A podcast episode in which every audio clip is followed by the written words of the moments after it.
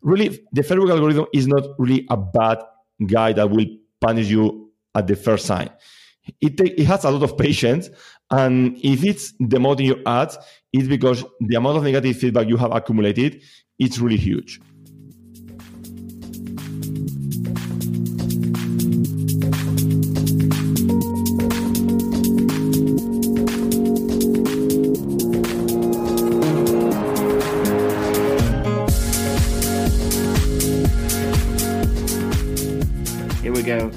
Welcome, everybody. This is the Social Marketing Nerds podcast. My name is Alexander, and I have a very special guest here today. But before we come to this, a quick explanation. The Social Marketing Nerds are an agency, as some of you might know, but we are hosting an event as well, the Ads Camp, a conference completely dedicated to advanced Facebook and Instagram advertising. AdsCamp took place in May this year and will take place on the 4th and 5th of May next year. Sale already started. And our special guest today was a speaker at AdsCamp this year, and he explained everybody the magic and mystery of the Facebook algorithm. So welcome Antonio Calero, Head of Marketing Services for AdEspresso, author, speaker around the world, and deep into Facebook ads for more than 10 years. Welcome, Antonio. Thank you, Alexander. Thank you so much, guys, for having me on the show. And thank you for having me on at AdsCamp last month, I think. Yeah, well, May. So, did you enjoy your time there? It was fantastic. It was my first time in Cologne. Beautiful city. We were quite lucky with the weather, and the event was magnificent. Ah, happy to hear that. So, uh, for our short introduction, we always ask uh, could you could you just explain your role at AdEspresso? Although I, I think everybody knows the tool, you could say a few words on that. Well, we should say AdEspresso by Hootsuite because, as you know, AdEspresso was yeah. acquired by Hootsuite a couple of years ago, actually three years ago now. So we are now part of the Hootsuite family. And my role at the company is I'm in, char- in charge of a team uh, delivering services to our clients. We have different levels of services from uh, the basic entry point, which is basically we audit your Facebook campaigns or your Google campaigns. We cover Google ads as well to coaching sessions, one-on-one coaching to the fully managed services where is where we actually take control of your account and we run ads on your behalf, of course, in consultation with you we have a team of uh, different consultants all over the world, and yeah, that's basically my my role. Oh, great, great. I, I already said you're into Facebook ads for more than ten years. Could you tell us how did that start? No, not so long, not so long. Nine years, oh. okay, nine years. Very, very close.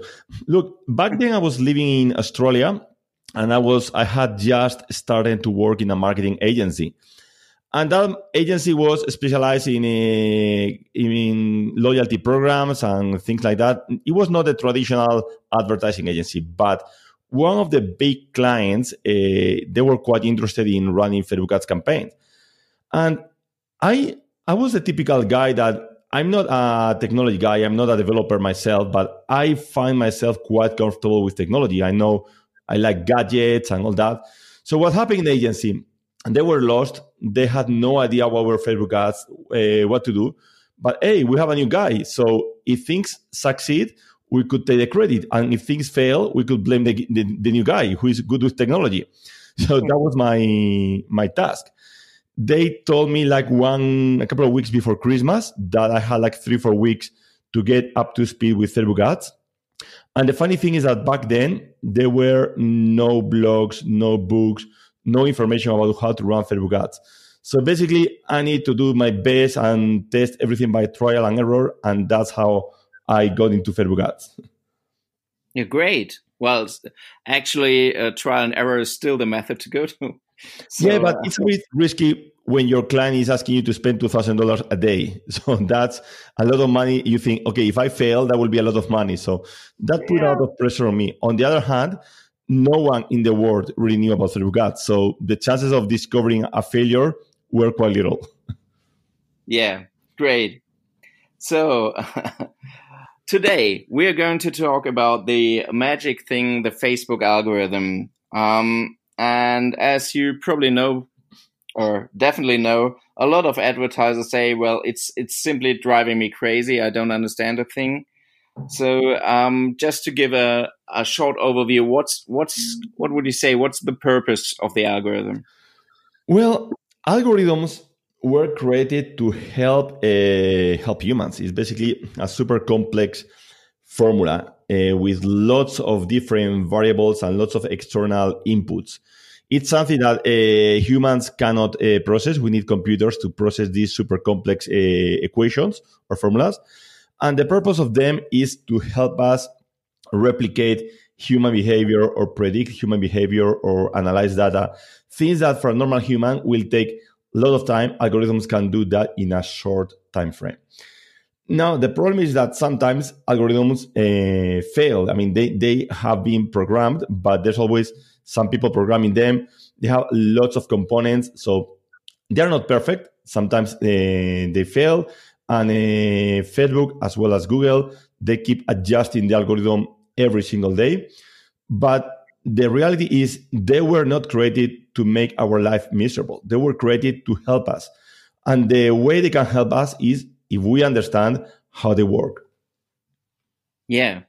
And that's where where where the problem starts basically because a lot of people don't uh, just look at it as a kind of a black box and uh, don't have any clue of how of what happens inside the box although i know you really can't understand what's happening inside the box but at least what's what's what uh, how it should help you or what the different steps are. So um, and as as I understood what you what you said at AdsCamp, so there there were a couple of steps where the algorithm really kicks in, starting right with the approval of an ad, and then just there are more steps to come. So, could you give an overview of how that happens? Yeah, exactly. There are like um, different steps, and many of these steps happen simultaneously.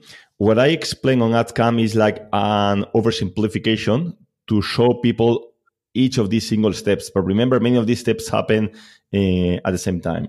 So the first one is when you click the submit button, your campaign is ready, you click submit and it goes to Facebook. And that moment, the campaign doesn't go live yet because Facebook needs to approve it. There's a double component to this approval process. One is uh, controlled by humans and the other one is controlled by algorithm because every day there are like thousands of campaigns that need to be approved. Uh, Facebook has a, a big uh, amount, of, a lot of staff controlling these campaigns, but they cannot manage so many campaigns. So, that's when the algorithm enters, and and that's a pre-approval of the campaign. Basically, the algorithm reads the ad copy in different languages and identifies if there are any rude words, if, uh, if there's any scammy text, uh, abuse of emojis, abuse of capitalization, this thing. The algorithm is also able to identify the if the image has any text. Remember that if you have more than 20% text on the image, the campaign it won't be blocked, but it will deliver more slowly. So the algorithm is also able to identify this. Also, the targeting, for instance, if you are advertising alcohol to underage people, it will block the campaign. So it's analyzing a lot of factors. And then oftentimes the algorithm approves the campaign. But then what happens, as I've said before, it's not perfect. And sometimes happens that people come to us saying, Hey, my campaign was approved like a one week ago, and now these ads got rejected. Why is that? Well, because the human got in and the human understood that the algorithm skipped something important or something was not correctly uh, analyzed. And that's why sometimes campaigns got approved and then disapproved or, or vice versa. Uh, sometimes happens the other way around. Sometimes happens the algorithm keeps analyzing those campaigns and rejects the campaign for, for the wrong reason. Okay.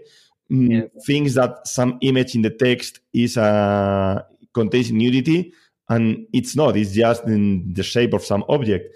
So that's the reason why it's very, very important when your ads got rejected to appeal because oftentimes those appeals are successful and Facebook will uh, let the campaign run. And then after that, that's the approval process. After that, uh, the algorithm keeps doing a lot of things. First of all, uh, your ad goes into an auction, understands what's your budget, what's your bid, see how many competitors are trying to reach the same audience as you, identifies those users, starts showing. So there are a lot of things that the algorithm is, is doing. But I think we will talk uh, about each of these things later on during the, the conversation yeah it's getting it's getting well the first step the approval basically is is, is algorithm running through a checklist uh, basically whether you match criteria and interpre- uh, doing interpretation on your ad and then it really gets a little more sophisticated right? So when it's matching um, because we basically the approval is just the first step of what we do as you just said. And then um, then we um, it's a question of uh, what what kind of people do we want to reach out to? So uh, what are our potential customers? So so basically targeting. And that's that's where uh, where some magic happens right? Yeah exactly. The algorithm uh, first approves the campaign. Let's say the campaign is uh, has a green light. And then you need to show your ad to some people and Facebook needs to identify that people. Now, imagine, let's forget algorithms for a moment. Let's remember that we are humans. And uh, I ask you to go out uh, to the main square there in, in Cologne, where there was a train station and the cathedral, beautiful square. And I give you some pamphlets and I ask you, look, you need to give these pamphlets to women. Well, that will be quite easy. You just need to identify women in the street and give them those pamphlets. I, I'm going to add one condition. I need to say, make sure that they are not handing any other piece of paper or pamphlets in their hands. Still quite easy task to do. But now imagine that I tell you, no, no, you need to give this only to women aged 35 to 45 who are blonde, who are uh, wearing glasses, are wearing a hat and uh, red heels. Well, that yeah. will be more, more complicated. You need to ad- analyze each of these women you found in the street, make sure they meet the criteria, make sure they are not handing another piece of paper pamphlet, and that complicates things. And at the end of the day, I'm going to be asking you to have delivered X amount of, of pamphlets. So I'm making your work much harder. That's uh, at the end of the day, when you get paid, I need to pay you more money because your, your work was much harder than in the first scenario. So that's pretty much what happens with the algorithm. If we are targeting a super general campaign, a quite spammy campaign targeting everyone, it's quite easy for Facebook to find people out there. The cost of the campaign will be relatively cheap. Of course, costs depend on a range of different factors, of seasons, of the market, of currency, but let's say it will be easier for Facebook. On the other side of the spectrum, if you do a the magic word that people love, retargeting. I'm going to do a retargeting campaign. I'm going to show my ads only to people seeing my uh, website and so on, certain criteria. Well, that's great. But you need to remember that it will be more complicated for Facebook to find those users and make sure, on top of that, make sure that you win the auction. Make sure that there are no other competitors targeting these people. So it will be more complicated and therefore more expensive. So that's the reason why uh, the more narrow you're targeting, the more expensive your campaign will be. The ideal point will be somewhere in between a super broad campaign and a super targeted campaign. Somewhere in between is the ideal balance point where campaigns are not too expensive and you will still be getting uh, results. And this is this is basically the point where you, as an advertiser, as a marketer, have to bring in your your knowledge where's the balance basically right? So this is not the this job is not done by the algorithm. You just have to see what's what's worth it. Exactly. But it's important for you to understand that uh, why the algorithm is making the campaign more expensive. It's not because facebook wants to penalize you or wants to get your money. It's because it's more complicated for the algorithm to find that people. So as you said you as a marketer need to make a decision about where's my uh, sweet point is it in the super broad targeting? Is it in the super hyper uh, retargeting campaign? Somewhere in between, and then make your decision based on your budget, based on different criteria. Yeah, I think that's very valuable just to, to understand it so that your your people can can make informed decisions on how whether they're going more broad or narrow or test out what it's what's the effect of things is basically uh, so and then so we we're going there with our audience, right? I, I define my audience. I know there are um, uh, 160,000 people in it. I run my uh, my campaign, and then I see that I don't reach the, uh, all these people. Why is that? Well, because again, algorithms were created to to replicate human behavior and to help us and make our process faster. So. Um, in the same way that the organic algorithm, because we have a paid algorithm, we have an organic algorithm. In the same way that the organic algorithm, when you post something on your page, you know that your reach is never going to be 100%.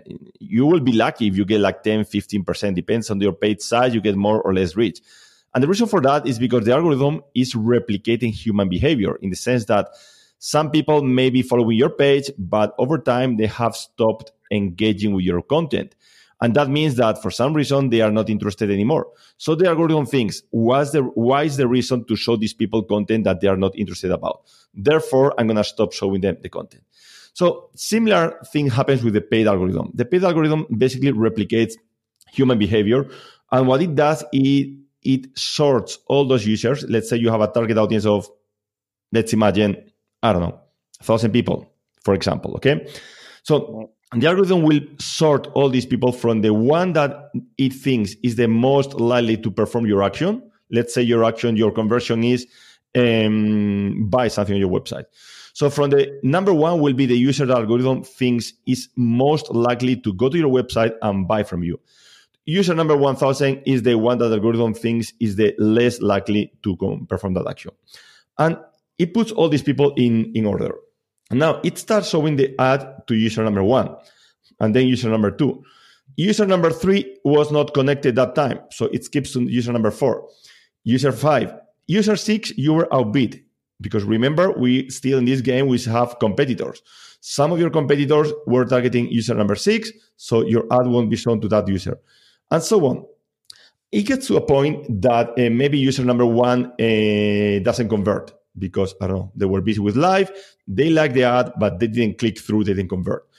It gets to a point that by the time the algorithm has reached user number 200, 300, again, figures are just an example. It's not exactly like that.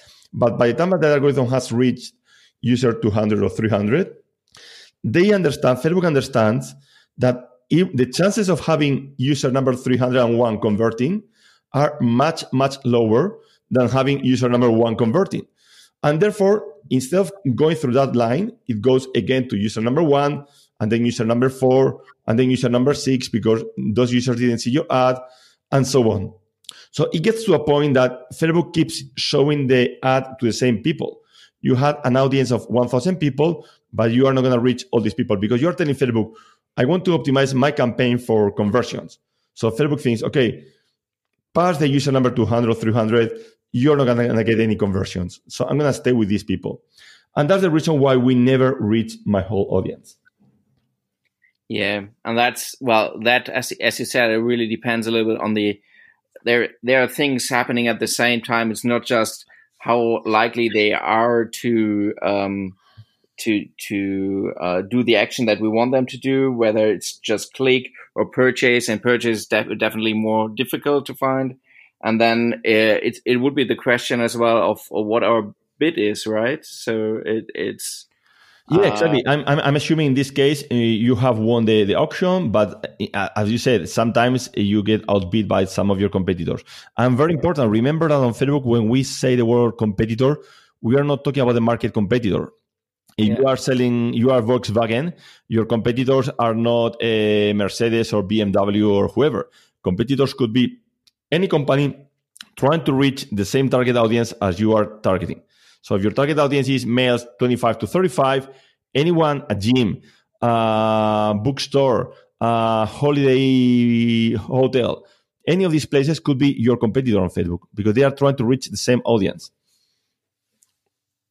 Yeah, and this is yeah, this is definitely something a lot of people miss out, or at least classical brands miss out, that they're basically competing with everybody who's who's putting in a coin on the desk and saying, "I want these people to to to be reached."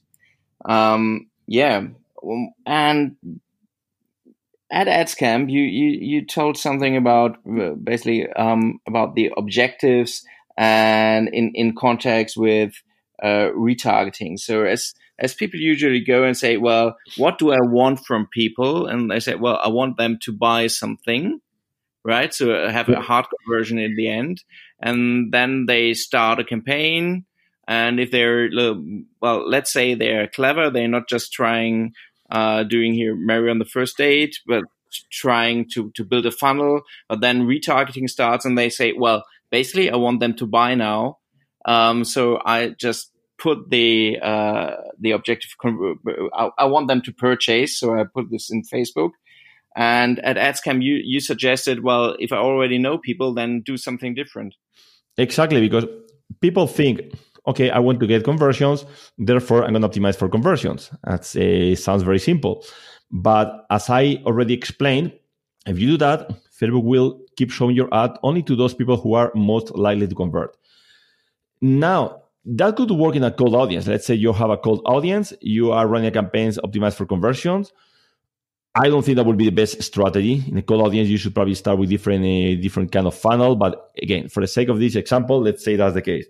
Well, it could work. The algorithm is focusing just on those users that are most likely to go to your website, buy from you, and so on. But now we are talking about retargeting campaign. And let's assume it's a good retargeting uh, because we have also bad retargeting. You could be retargeting anyone visiting your website in the past 180 days. That's not really good retargeting because uh, people who been on your website four months ago, maybe they don't remember who you are. So let's assume a good retargeting. Retargeting people who were on your website, visited different pages on your website, started the uh, shopping process, and then in the last moment they uh, drop off. So these people know who you are, they know your brand, they know your offering exactly, and you're targeting these people in the past, let's say, seven days. Let's assume you have an audience of 100, 500 people of those. Why on earth would you like Facebook to not show the ad to all of these people, but choose the one that, in its opinion, are most likely to convert? You don't want that to happen. All these people, not your brand, they've been on your website. Remember, we are talking about a good, proper targeting. So you don't want Facebook to make the decisions for you. You want to reach as many of these people as possible. Again, you won't be reaching 100% of them because you may be outbid. Some of these people may connect to Facebook once a week or so on. But you want to reach as many as possible. And that's why in a proper retargeting campaign, I found that it's much better to optimize for reach than optimizing for conversions or optimizing for clicks.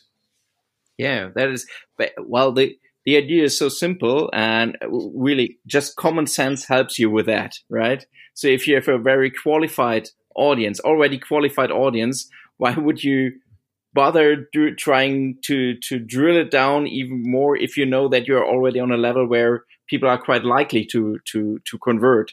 Right? This is uh, the idea is really easy, and we have basically we have very positive experience with that. Exactly. Of course, it depends on the size of your tar- of your uh, retargeting. Some people say, "No, my retargeting is anyone who visited this page, and my traffic is ten thousand people per day." Look, in that case, you may want to use Facebook's help to filter down or whatever. But most of the times, when you do a proper retargeting, audiences are quite small. I've seen audiences of maybe a thousand people maybe 10,000, but are not much larger than that. So in those cases, you really don't want Facebook to show your ad to only to 20, 50, 60% of the people. You want Facebook to show the ad to as many people as possible.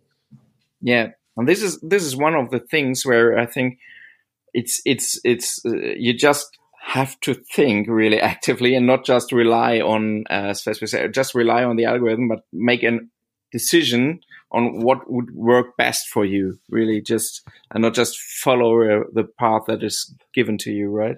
Yeah. So uh, this is um yeah.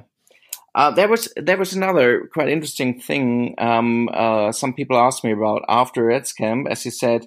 Well, um, taking into account if it, if it comes to the auction, then Facebook um, uh, looks at your um, at your, at your at your personal list have you behaved well, so to say? Not not only is the ad okay, is there too much text and so on, but have you behaved well? And he said, well, uh, even the history of the ad account is taken into account regarding the auction, um, which seem to be new to some people. So, um, would you say that there should I should I does this mean anything for my for my strategy? Then should I should I open up new uh, ad accounts more often, or should I just be very friendly? No, well, you need to be mindful that the algorithm it's not offering a, a fair game in the sense that some people think I have a big budget, uh, my bid is quite aggressive, uh, therefore I'm gonna win all the the auctions.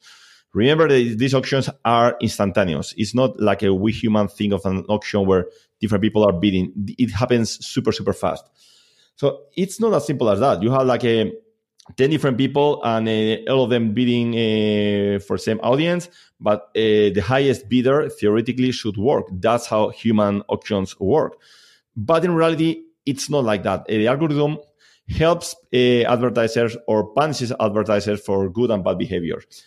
For instance like i said before if your ad take sorry if the image of your ad has too much text more than 20% text the algorithm will uh, penalize your ad and you won't get that much delivery, which basically means that in the case of equal conditions in an auction, you will be demoted.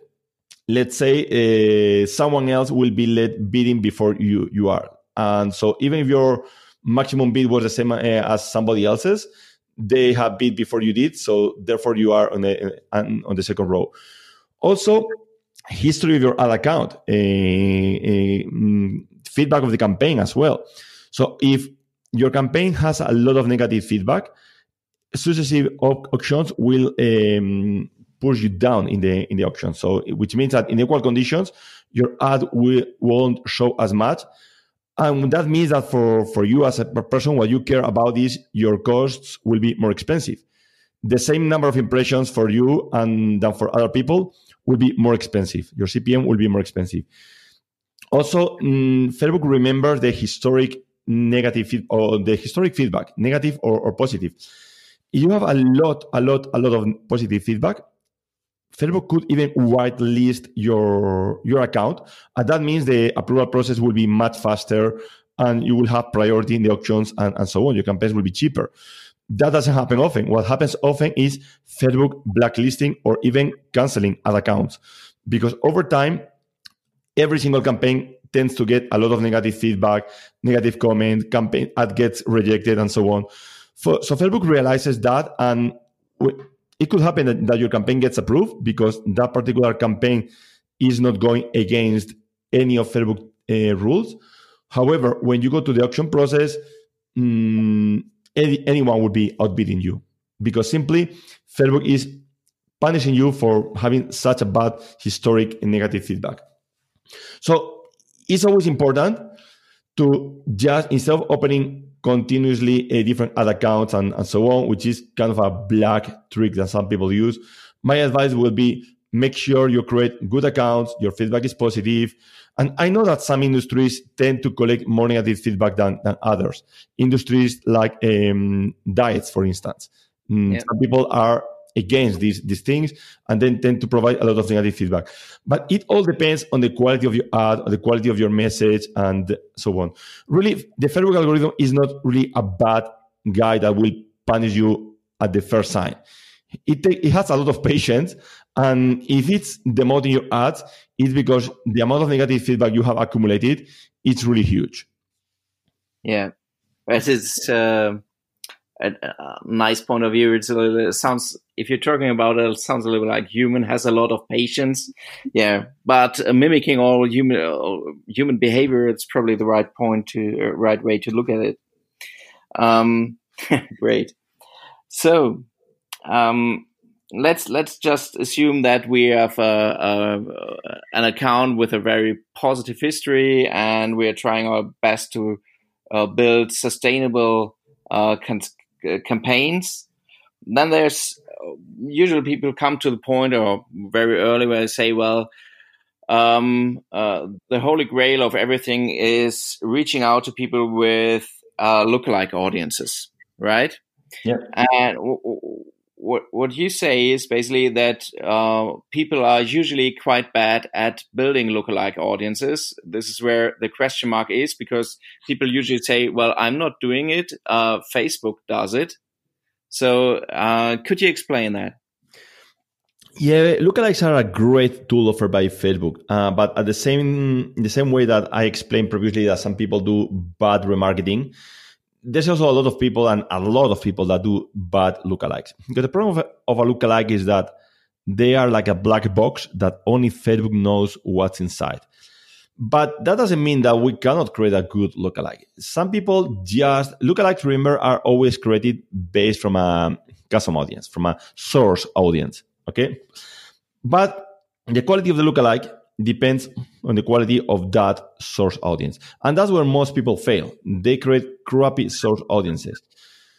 In order for Facebook to create a good lookalike, Facebook needs to identify a good pattern in that source audience. The algorithm basically identifies patterns.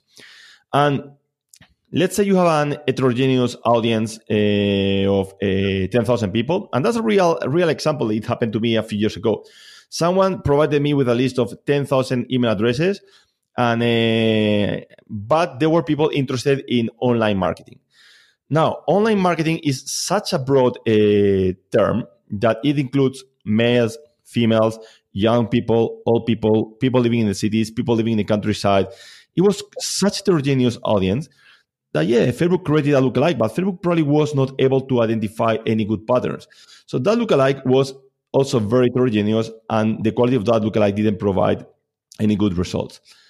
On the other hand, I remember having a, another customer some years ago.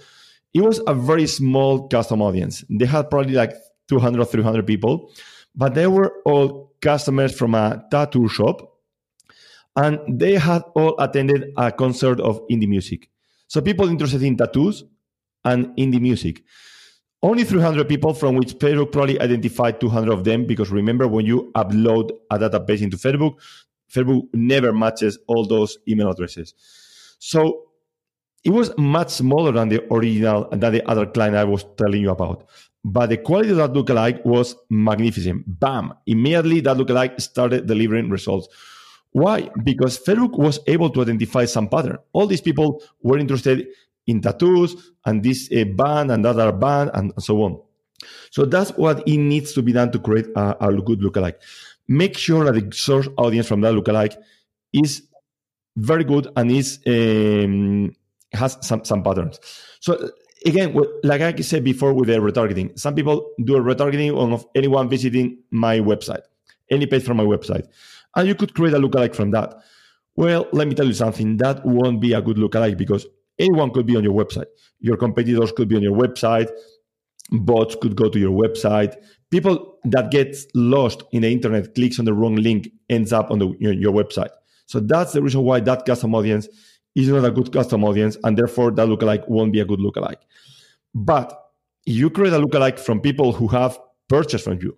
Or for people if, if that's still too big people who have uh, purchased from you more than three times or who have spent more than 200 euros from you in this past six months. Or people who have purchased from you and are uh, subscribed to your newsletter. That would be probably a much better custom audience, and therefore the chances of having a good lookalike will be much higher. Yeah, hundred percent agree. It is. Uh, I, I can only repeat it. It's really the the quality of the lookalike depends only on the quality of the custom audience that on the audience that you have uh, to to build it. And if it's not specific, uh, people sometimes seem to um, overestimate what the what the algorithm really can do at that point and see i'm just putting in a hundred a thousand random uh, contacts and somehow the magic will happen but it's simply won't. If there's no pattern then nothing can happen. Yeah remember algorithm is replicating human behavior. So yeah if you as a human, let's assume you have like a one million years of life, you can have all the time available to analyze this information, but still you are not able to identify anything. The algorithm won't be able to do it either. Yeah, that is something. Well, because it's so simple to to build that lookalike audience, for some people it seems to be automatic. I have a custom audience, I build a lookalike audience, and they don't really bother looking at the quality of the of of uh, of the audience that is the foundation of it and then they're sometimes surprised why it's not working. Yeah totally. Um yes. And then uh just switch the topic because well uh, thinking about the magic that happens there in the algorithm um uh, you gave a uh, well fantastic and alarming or great, whatever you call it, example at AdsCamp of what Facebook seems to know about you.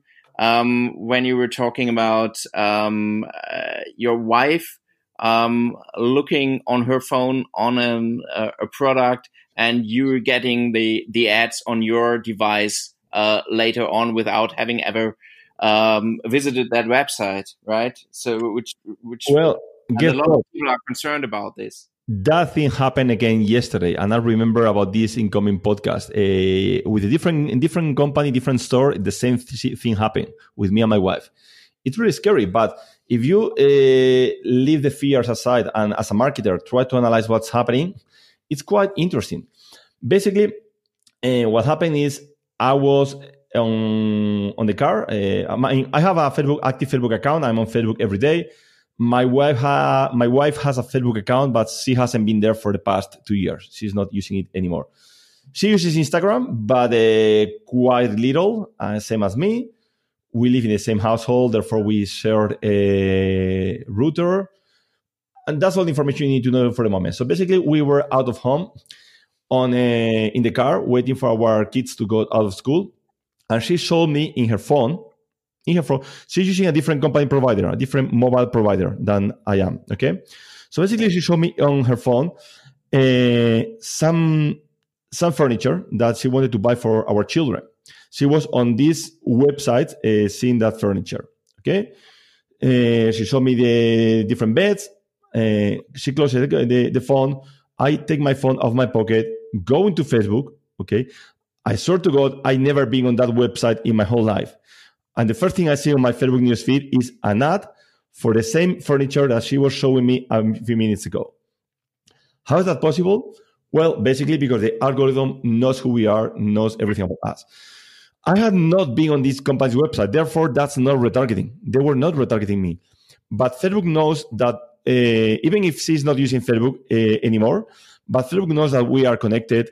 In the past years, we have shared a lot of images together. And so we have a lot of uh, connections together, all our friends and so on. So even if she's not active anymore, Facebook knows that the relationship was there. Now you could have got divorced or separated, but still we are accessing the internet from the same IP address, same uh, service provider at home. And now when she was checking that on her phone, we are in the same GPS location, pretty much. So Facebook understands, okay, these people are still connected. They are looking for furniture for children. Therefore, uh, they have, must have children in common. I'm going to show the ads to, to him as well. And that was fantastic because we ended up buying that furniture, of course. And as I told you, this thing happened again to me uh, two days ago. This time with furniture for, again, furniture. I don't know what's happening with the furniture companies. This time was furniture for our garden. And same thing, she showed me an ad, and a few hours later, I was seeing the same furniture on my Facebook newsfeed. Now, the bad news is that we as marketers, Facebook is not allowing us to use that information. Facebook is not allowing us to target based on GPS, on IP address, and so on. But the good news is that that information is there. And if you run good retargeting campaigns and you have your pixels in place and so on, chances are the Facebook algorithm will help you succeeding. Because Facebook knows that if you succeed with your campaigns, you will be spending more money with them. Yeah. And basically the information or the ad was relevant to you as and and you finally converted, right? Um, uh, basically, I see this all the time with my girlfriend, and uh, probably mostly hotels targeting me or something where I have never dreamed of, but I know shit that she probably has. So probably the same thing. Great. Um, and we already talked about how this the, the auction really in the end uh, happens, and you know there there so many strategies out there, concepts, uh, people saying, well, you have to do it like this uh, regarding uh, now it's mostly about CBO or um, our, uh, how to choose the objectives. And uh, and you at AdEspresso, you have an unbelievable data pool uh, available at hand, seeing what people do and what's successful. Is there anything? Are there any learnings from the last couple of months that you would like to share or can share?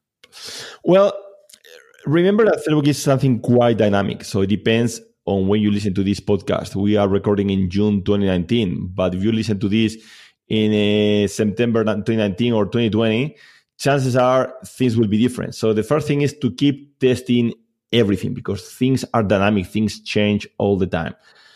Once said that, I've seen in the past uh, two, three months great results in uh, value based uh, lookalikes. And that's something I double check with uh, another one of the speakers um, that were at, at AdsCamp, uh, Andrew Foxwell.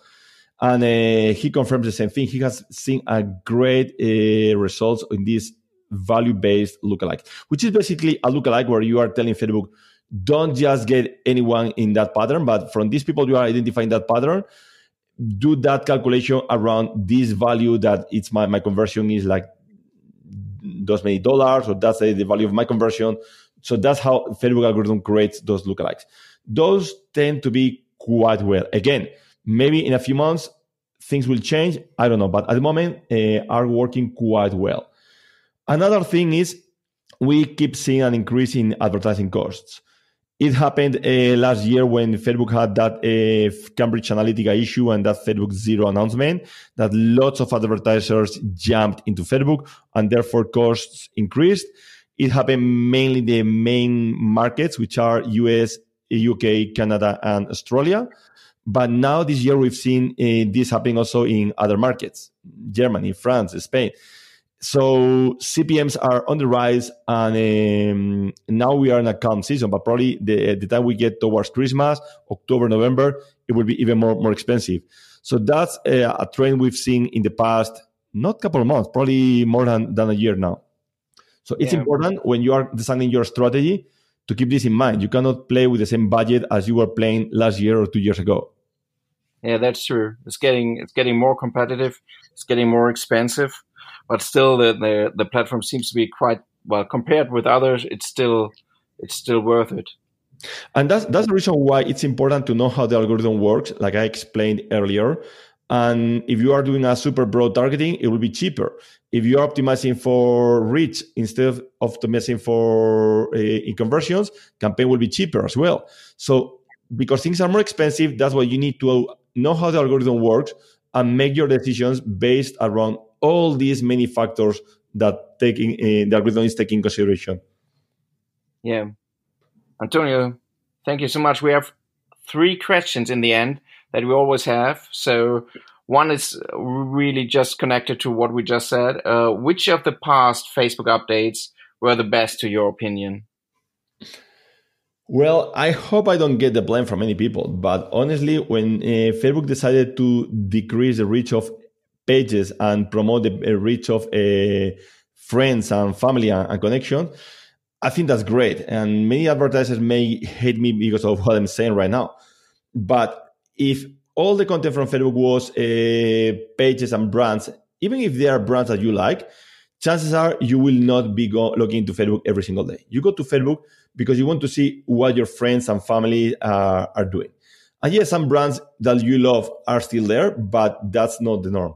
So if Facebook was uh, still allowing more and more and more of that content to take priority over personal connections, uh, there will be fewer users going to Facebook and therefore the platform will fail. So when recently Facebook has announced that they are promoting content from personal connections, from friends and family, I think that's really a great move. And I totally agree with that. Okay. And which updates or changes in the ad platform would you like to see in the future? Is there anything that you would like to change? Well, if I have a magic wand, I'd like to have some transparency over lookalikes, for instance. Uh, I understand Facebook is not to let me know who are the people inside that lookalike, but at least let me know some demographics or the patterns they have identified or, or so. That would be great to have. There are ways to, of doing this. You put a lookalike and then you intersect that lookalike with some interest, and based on the audience size, you will be able to see if that interest fits in that lookalike or not. But still, it's a long thing that you need to be doing, takes a lot of time. So it would be great if Facebook says, look, this lookalike, it's mainly around women that age, and it will give you some some clues. It would be probably great if I had a magic wand and I could ask for a wish. I, I think that could be my first wish. Totally, I would I would subscribe to that. Absolutely. So, and last, where can our listeners contact or find more about you? Well, I think directly at our company page at espresso.com. Remember, espresso written with a double S, not with an X, like Italians do. Uh, my name is Antonio, so that will be quite easy. Antonio at adespresso.com.